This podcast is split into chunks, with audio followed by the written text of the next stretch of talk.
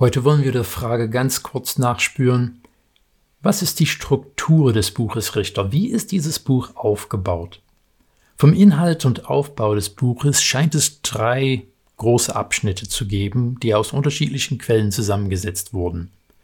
Im Richter 1, 1 bis 3, 6 finden wir Berichte darüber, wie das Volk das Land eben nicht vollständig eingenommen hat, wie Gott es ihnen gerade in 5. Mose, aber auch in, in dem Buch Josua aufgetragen hat. Dann in dem Hauptteil von Kapitel 3, Vers 7 bis Kapitel 16, Vers 31, also bis zum Ende von Kapitel 16, finden wir die Personen, die als Richter bezeichnet werden.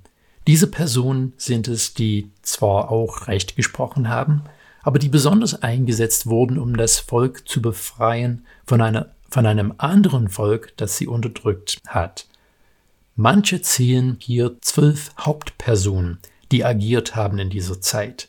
Nun, ob damit eine Anspielung auf die zwölf Stämme Israels und somit auf das gesamte Volk hingewiesen werden soll, ist nicht ganz klar von dem, wie das Buch strukturiert ist, ist aber durchaus möglich. Und dann in dem letzten Abschnitt, in den Kapitel 17 bis 21, finden wir Erzählungen, die den moralischen und religiösen Zerfall des Volkes schildern. In diesen Kapiteln finden wir keine Richter mehr, aber wir finden Geschichten, die wir, kurz gesagt, ganz schön schräg finden. Wie Leute miteinander umgegangen sind, wie mitunter Bürgerkrieg unter dem Volk Israel ausgeführt wurde. Die wiederkehrende Formel, die man in dem Buch Richter findet, ist, das Volk tat, was böse war in den Augen des Herrn. Dann, das Volk wurde unterdrückt, so und so viele Jahre lang. Das Volk schreit zu Jahwe um Hilfe. Gott setzt dann einen Retter ein. So werden die Richter mehrfach im Buch Richter bezeichnet. Der Retter führt das Volk in den Kampf und es wird befreit.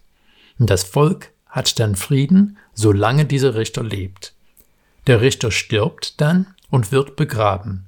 Und dann macht das Volk wieder das, was in den Augen des Herrn böse ist.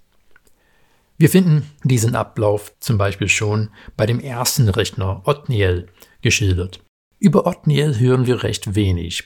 Ich lese Richter 3, die Verse 7 bis 11. Die Israeliten taten, was in den Augen des Herrn böse ist.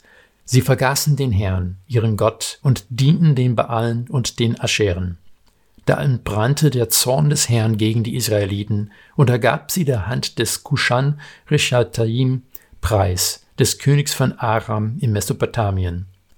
So mussten sie die Israeliten acht Jahre lang Kushan Rishataim dienen.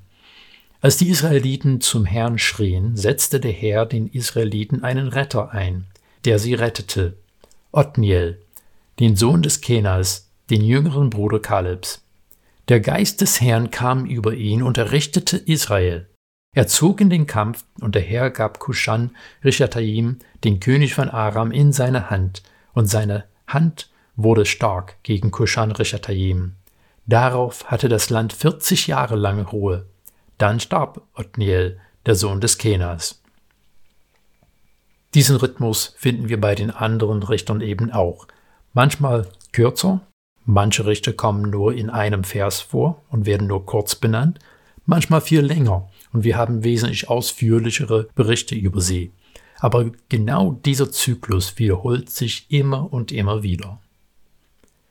Morgen wollen wir ganz kurz zu den Richtern selber einen gewissen Vorschau nehmen und schauen, was für Menschen das eigentlich waren.